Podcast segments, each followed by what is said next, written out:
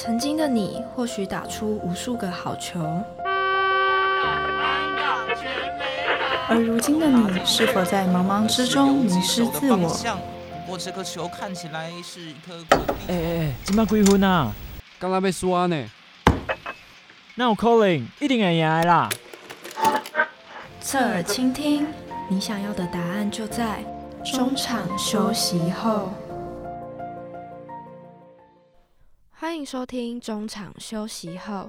中场休息后，陪伴您度过人生低谷，一起走更长远的路。大家好，我是淑贤。不知道你或者是你的家人朋友，是否正受到中年危机的困扰？在这个节目当中，我们将陪你探索各种状况下所面临的困境，希望能因此反映出你或许会有的疑虑，并在各个专家学者以及中年人士的座谈下。提供给你另一种对生活的思考模式。在这里，我想分享一个发生在我周遭长辈的故事。他们是一对夫妻，一直以来关系都很好，但因为老公是职业军人，所以在家的时间不多。等到退休后回归家庭，他们每天都见面，但却变得很常吵架，甚至闹到要离婚。一直到最后，他们都不知道为什么会变成这样。所以其实很多人都有这个问题，只是他们不会意识到他们的生活因为迈入中年这个时期而产生了一些变化。美国国家经济研究院也做了一个研究报告，他调查了全世界一百三十二个国家，从中分析出幸福感和年龄、经济状况、工作发展与健康状况的因素。结果发现，在四十七岁时是人生最悲惨的时刻。这个时刻刚好介于中年，也是离退休还早、工作难以突破的尴尬阶段。因为他并没有年轻人旺盛的生命力以及丰富的创造力，但又不像老年人日渐衰退，逐渐迈向生命的终点。达特茅斯学院的经济学教授大卫·布兰奇·佛劳。长期以来也都在探究生活幸福感和满意度，并且提出了幸福感会随着年龄逐渐下降的理论。其实人生就如同一场球赛，前期的比赛精彩绝伦，而到了中期便呈现出焦灼的状态，无法突破现状，止步不前。在本节目中，我们将陪伴丢失在困境中的您，一起度过人生低谷，并在未来打出一支全垒打。现在就让我们来回顾九局上半。哎，收音机先给我拍开啦！我等下错过九局上半的比赛。这台收音机吼，大概拢爱拍拍，伊才会醒啊。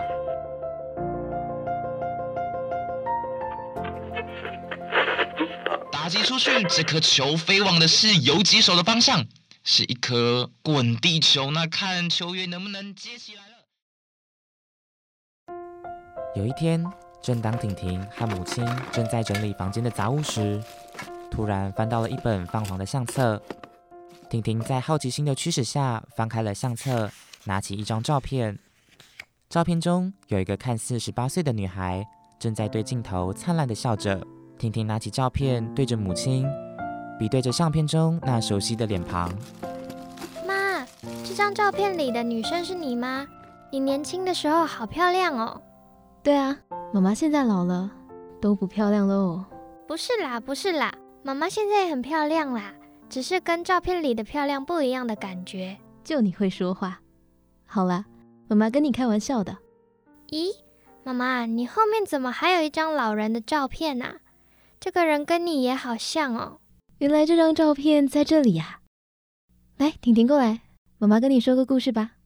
好啊，好久没听妈妈说故事了。来吧。坐到妈妈旁边来。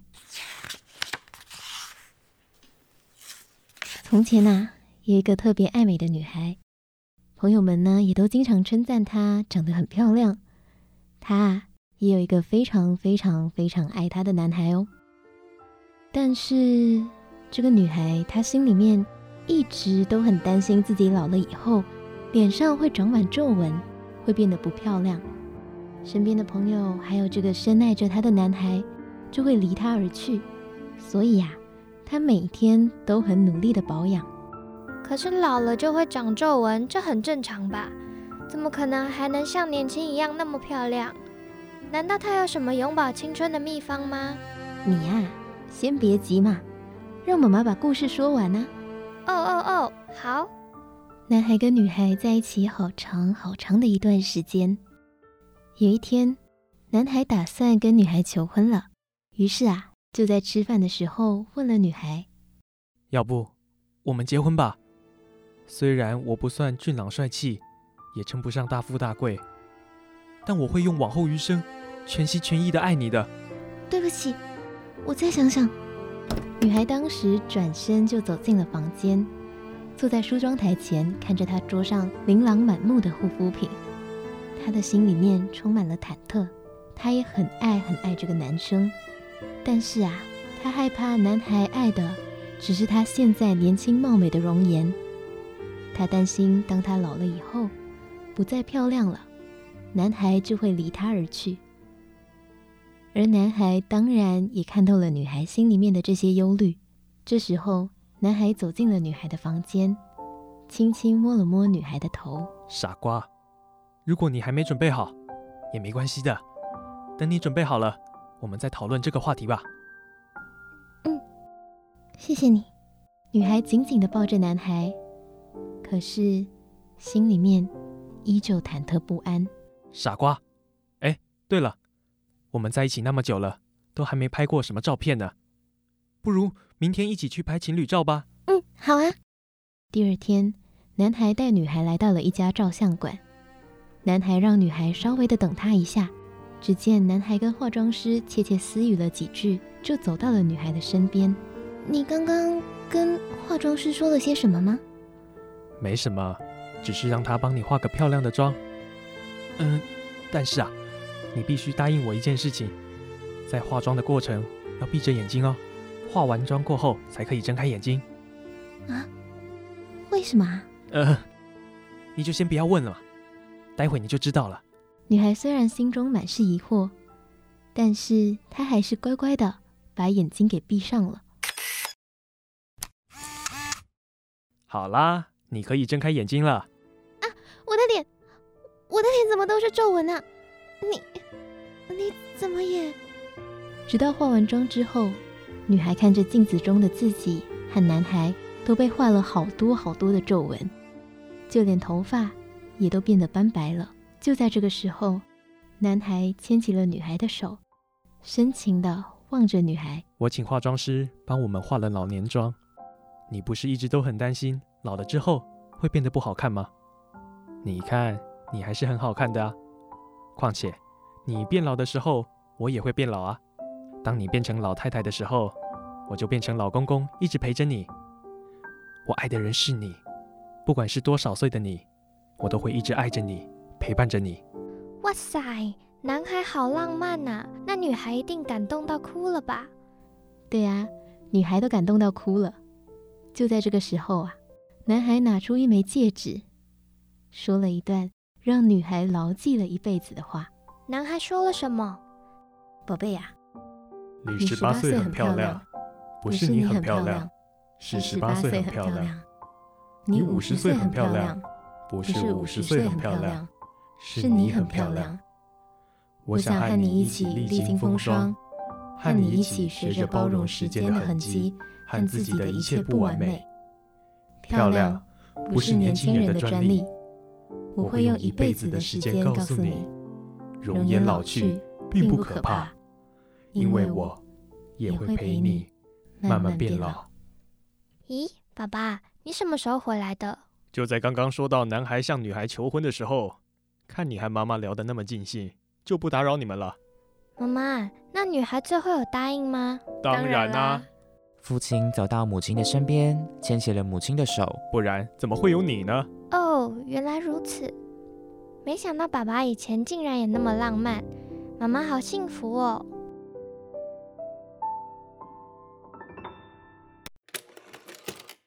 球敲出的角度非常的刁钻呐、哇！结果出现的是再见安打。今天的比赛是真的相当的精彩啊，一棒就敲出了逆转胜。那接下来我们就邀请球评一同深入来聊聊今天的赛事吧。安打，安打，全垒欢迎回到中场休息后，现在为你进行的单元是再见安达。年老是每个人的必经之路，对于未知多多少少会有恐惧和害怕。就像短剧中的女孩，因为担心岁月会带走她年轻的容貌，而男孩也会因此不再爱她。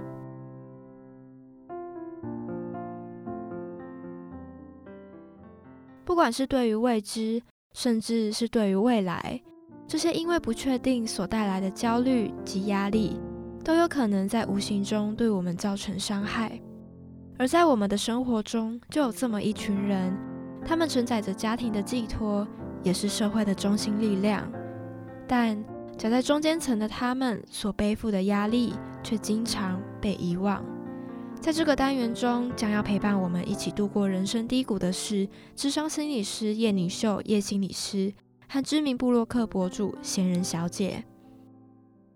在本次的节目当中，我们将会引用叶宁秀叶心理师的话来作为引导，简单的概述关于中年危机这个议题。在几年前，有一个研究中谈到了关于人的一生，大概会是在几岁的时候最不幸福。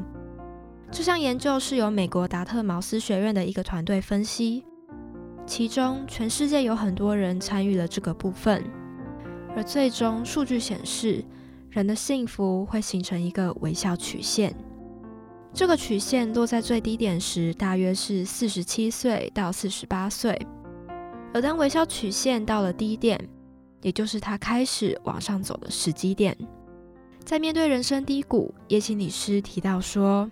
它是一个微笑曲线嘛，所以你到了底点，基本上它就有一个往上开始走的部分。以往我们会讲说，危机就是转机，也是这样，就是你的危机，那其实接接下来你就会开始往上走。它就是为什么会往上走，其实就是你在中年以后遇到的这个危机，你开始要去做一些转化，所以你就会开始往上走的一个部分。我们在谈及到这些转变的时候，其实在身体上也会发现自己有地方变得不一样了。孔子也说了：“四十不惑，五十知天命。”就到了那个四十五十那个时候，你有可能体力是一个，然后我们的生理结构也会不一样。尤其女性可能会开始面临有一些更年期的状况。那男生你说没有更年期，男生其实也会有，他的男性荷尔蒙也会减少，在他的生理方面有一些动力、动能的都会影响到。除了在身体上有明显的改变之外，也有可能在环境上会有显著的改变，像是在工作上就有可能会面临到一些危机。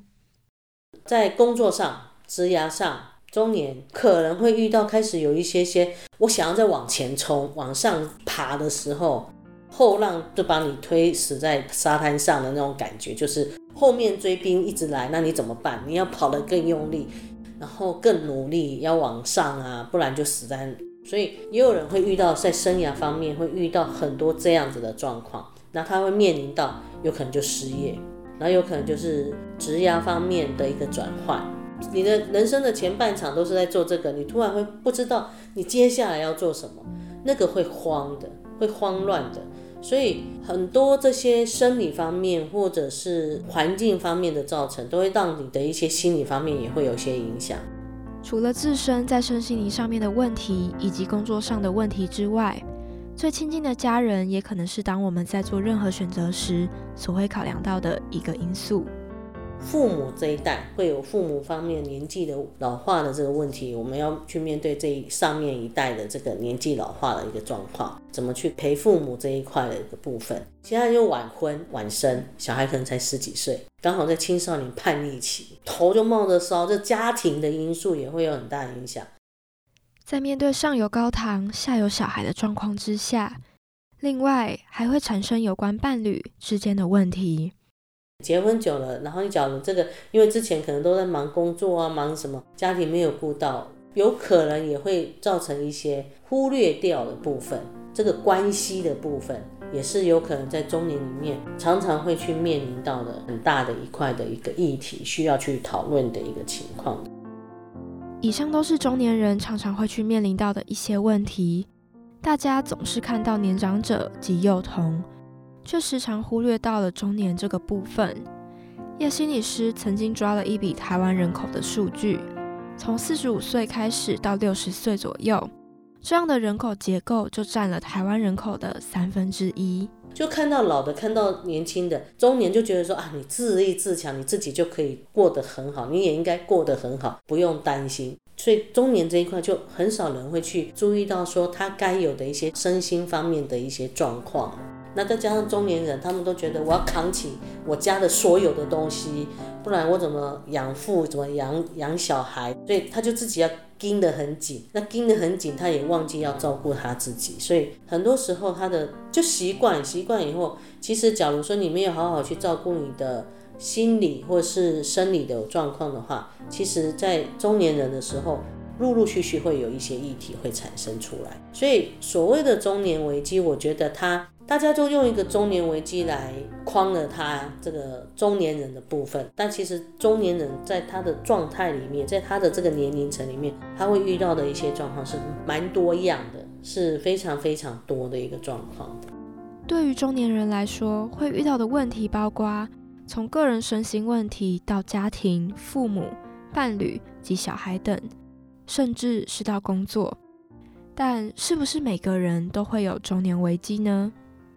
是不是每个都有中年危机？我觉得或多或少看你怎么去看危机这个定义。有的人会觉得不会，我就是不会有危机，所以他就硬盯，他也会盯过去，他就人就这样咚咚咚也可以活得下去，都可以活得很好。但是有的人就觉得说啊，我就是人生会遇到一些我可能的议题这件事情，例如我可能遇到了我身体的状况，我或者是我刚刚我们讲的可能失业，或可能或可能职业上要转换。那我可能我的关系里面有一些变化，包含亲密关系，可能我的家庭关系，我的父母，我的小孩，这些东西都会有影响。但有的人就觉得说，哎呀，这就自然就有的东西嘛，怎么这个怎么会叫危机？这就自然的啊。所以就你要去看每一个人他自己对危机的解读是什么。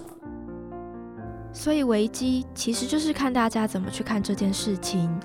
可能有人觉得，当他遇到的困难无法解决、无法跨过时，就是中年危机；但也有人认为事情可以就这样过去，而理所当然的就不会从他口中得知，原来这就是中年危机。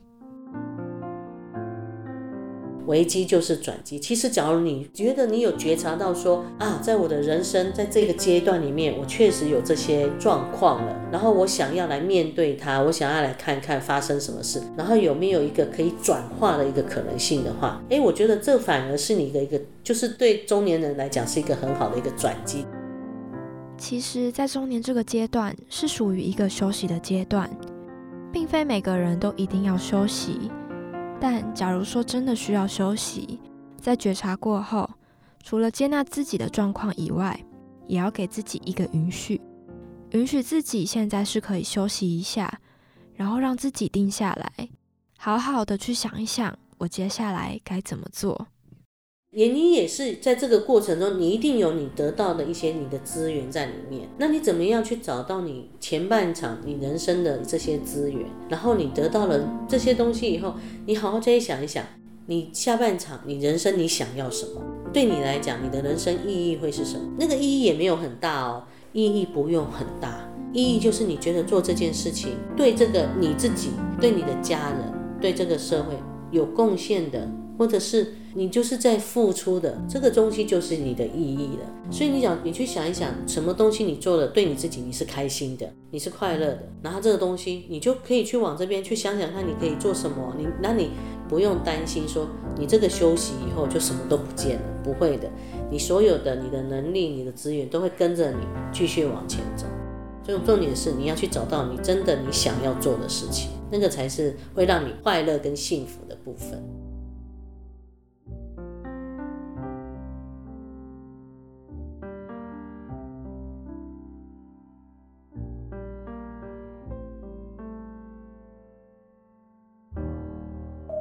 为梦想发声，Vota 台艺之声，FM 八八点三。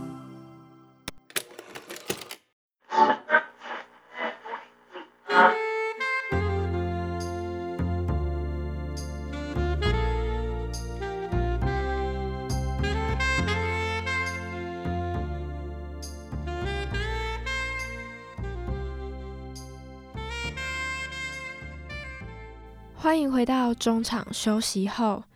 在上段节目中，我们邀请到了叶妮秀叶心理师来跟我们分享什么是中年危机。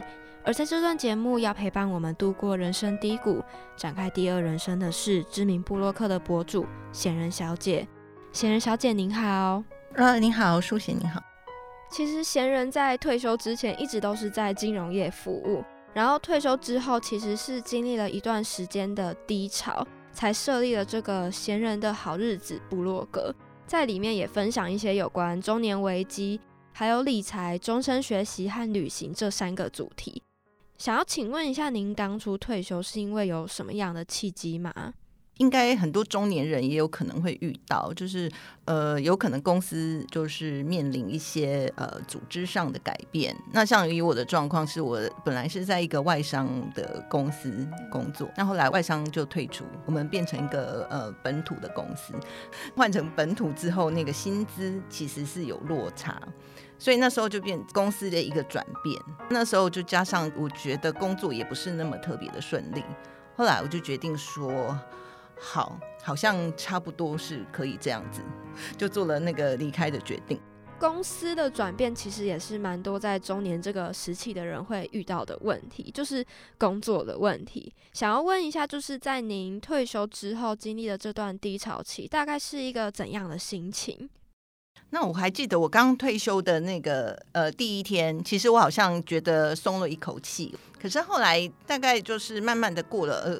呃，第一个月、第二个月之后，我就会开始觉得说，好像这样子的日子开始变得有点怪怪的。因为我以前上班的时候很忙，那我可能就是常常要出差，然后都是一些商务的场合，然后可能是在做过着做那个简报的那个日子。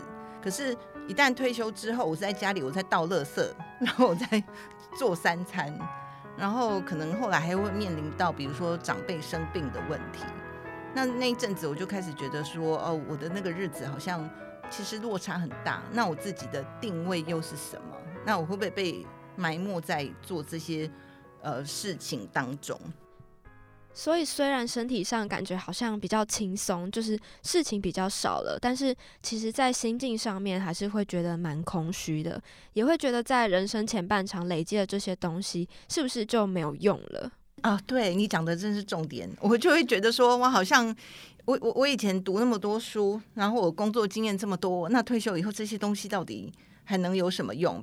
对，其实蛮多人都是在人生的前期，他是一直都在往前冲的，然后会有很多的经验啊，也有很多的梦想，但是突然到了中年之后，可能一个转变，心境上的改变，他就突然不知道他要这些梦想做什么，他累积的这些东西到底能为他的未来有什么更大的改善？这也是就是想要问您的一个问题，您。当初是如何调试这个过程，让你现在有一个心境上比较好的转变？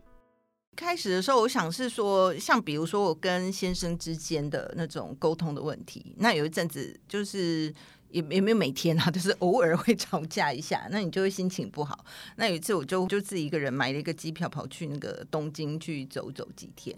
所以我觉得我用的方法就是说，你先脱离那个你觉得好像有点卡卡的环境，然后你自己再去想一想能做什么。那回来以后，我就开始想说，我应该要找一件事情来做，因为我我的低潮其实没有人可以帮得了我，那我只有我自己做一些什么，才能够让我自己呃觉得比较顺顺利一点。呃，跳脱那个环境之后，我还是觉得说要转移自己的注意力，就是说你不要一直焦灼在那些已经过去的，你也没有办法再去倒倒带的东西。那我就开始去做这个部落格。所以您是用比较转移目标，去听自己内心想要做什么的方式来调试的。就是先试试看啊，因为你离开工作之后，其实你真的不知道说你接下来还能做什么，其实是很多人会遇到的问题，可能就是会真的很心慌，不晓得退休以后可以干什么。那我是觉得说，不管你你有想到什么，你总能想到一两件事情，就真的采取行动去做做看。对，其实有蛮多人有这个想法，但是没有勇气去跨出那一步。对，没错，他们可能会一直想，一直想这样子，可是过几年还是在想的。那我就觉得这样这样很可惜，因为你你的呃低潮，或你觉得说退休以后不知道做什么，真的旁边的人，我认为是帮不了你太多的忙。退休之后的这段时间也是一个蛮宝贵的时期，利用这段时间去找一个新的方向或是目标也是很重要的。想要问一下，您对中年危机大概是怎样的看法或是想法？中年危机的话，像比如说，我也可能去研究过，去看过一些资料，那我发现到说，哎，好像通常讲到中年危机，就会讲说，好像男人的部分比较容易是因为工作。然后可能会感觉到好像中年以后自己的体力呀，或者是说好像在职场上的竞争力会不会因为担心失业的问题，那家里还有很多老小要养怎么办？那女女人的话可能比较容易是因为比如说好像更年期啦，或者是呃子女离家产生的那个空巢期，你可能会觉得内心空虚。女人比较可能是呃这些面相。那我觉得说不管是哪一种状况。我会觉得说，哎，人好像你，我们其实也是大自然界的其中一个微小的生物。那你看整个，比如说你花，你总有花开花谢的时候。那我觉得人也是啊，就是我我们有年轻的时候，我们都是在累积。可是到了一个年纪，比如说四十岁、五十岁之后，可能我的体力就是会下降的啊。然后我在职场竞争力就是会比年轻的物种 来的下降。那我觉得这是自然的一个循环。所以，虽然我们在处在那个当下的时候，会内心觉得很空虚，觉得自己很失败，可是这是就是一个自然的现象，它就是会发生。所以，我会觉得说，我会觉得说，用一这种心情去看它，就会觉得说，哦，好像事情是这个世界就是这样，人生就是这样，那我们就是放慢自己的步调跟心情去顺应。您觉得要怎么去帮助他们，或是他们最需要的是什么样的帮助？我有观察到，就是可能一些亲友的状况，那可能比如说那个这个年纪，有可能就是小孩子就是上大学啊，然后我们就搬离家里这样子，然后那个父母就真的那个很空虚这样子，他整个假日啊晚上连下班时间也不知道自己要做什么这样子。那我觉得说能够做的话，比如说我做女儿哈，那能够做可能就是多陪伴啊，其实不需要，也也不用做什么很就是呃很大的事情，就是一些小动作，那妈妈会感觉到很贴心，也许她心里就会觉得比较安慰。其他的部分，我还是就是面临这个中年危机中的这些人，还是要呃自己靠自己，因为小孩子。呃，子女毕竟有他们的人生，那我觉得就是一些这些小动作，应该就已经足够了。对，所以这段时间也是只能靠自己比较多，可能适时的去寻求外在的一些帮助，或是找寻一些可以让自己转移注意力的方向。最后，可不可以给这些正在处于中年危机的人一些建议或是鼓励呢？就像台北有很多，像比如说那个什么社区大学啦。然后或者是有一些什么中正纪念堂、国父纪念馆，其实都有很多的课程。那即便在上班族，其实晚上也可以去上上课。那我觉得说去呃采取行动，然后做一些呃你以前没有想过你会去做的事，去多做一点尝试。那也许可以呃你可以学到一些东西，然后同时你的心里的那个压力也可以得到分散。因为像刚刚贤人提到的社区大学，在中南部也都有。现在这个其实是蛮普遍的。然后，即便是比较偏远的地区，他们也有一些线上的课程可以去上。是啊，而且还可以认识多一点同差不多年龄的朋友。找自己同年龄层的朋友，其实也是一个很好的办法。今天非常谢谢贤人在节目中跟我们分享了从他退休感到失落、空虚，到他转变的整个过程。也给观众朋友一些建议，就是其实踏出新的一步，去找寻自己新的目标是一件很重要的事情，也是中年时期这个阶段可能可以去尝试，也可以花时间去改变自己的一个方式。希望观众朋友在听完今天的节目后，能够得到一些力量。